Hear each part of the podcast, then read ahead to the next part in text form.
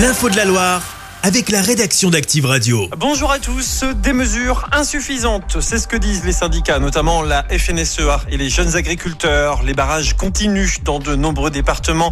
Et parmi les objectifs, organiser le blocus de Paris et de la petite couronne parisienne la nuit prochaine.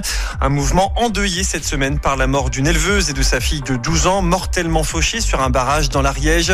Une marche blanche était organisée hier après-midi dans ce département à Pamiers pour leur rendre hommage. Le conducteur a été placé en détention après avoir été mise en examen. Un incendie hier matin à Saint-Chamond. Peu après 11 heures, une explosion est survenue dans un appartement rue de Bretagne dans le quartier de Fonsala. L'explosion proviendrait de batteries d'une trottinette électrique.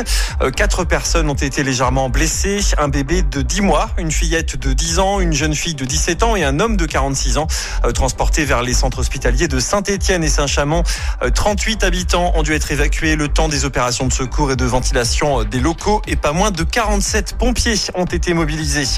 Sur les routes, un accident hier en début d'après-midi vers 14h. Une moto en provenance de Péreuse sur la départementale 39 a été percutée par une voiture au croisement de la départementale 17.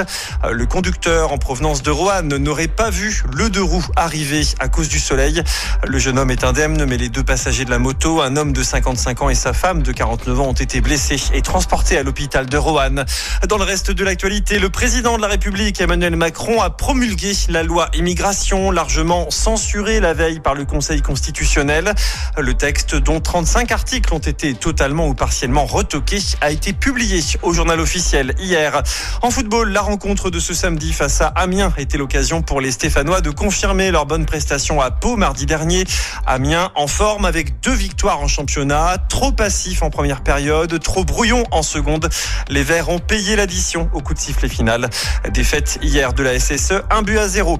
Et puis, handball, c'est le grand jour pour l'équipe de France. L'équipe s'avance ce dimanche à 17h45 vers le Danemark, triple champion du monde en finale de l'Euro 2024. Après avoir miraculeusement sorti la Suède vendredi soir, France-Danemark affiche de rêve une rivalité qui existe depuis 2011 et tourne pour le moment à l'avantage des Bleus. Chaque semaine, vous êtes plus de 146 000 à écouter Active uniquement dans la Loire. L'actu locale, les matchs de la SSE, les hits, les cadeaux, c'est Active. Source Médiamétrie, IR local, habitude d'écoute en audience semaine dans la Loire des 13 ans et plus, de septembre 2021 à juin 2023.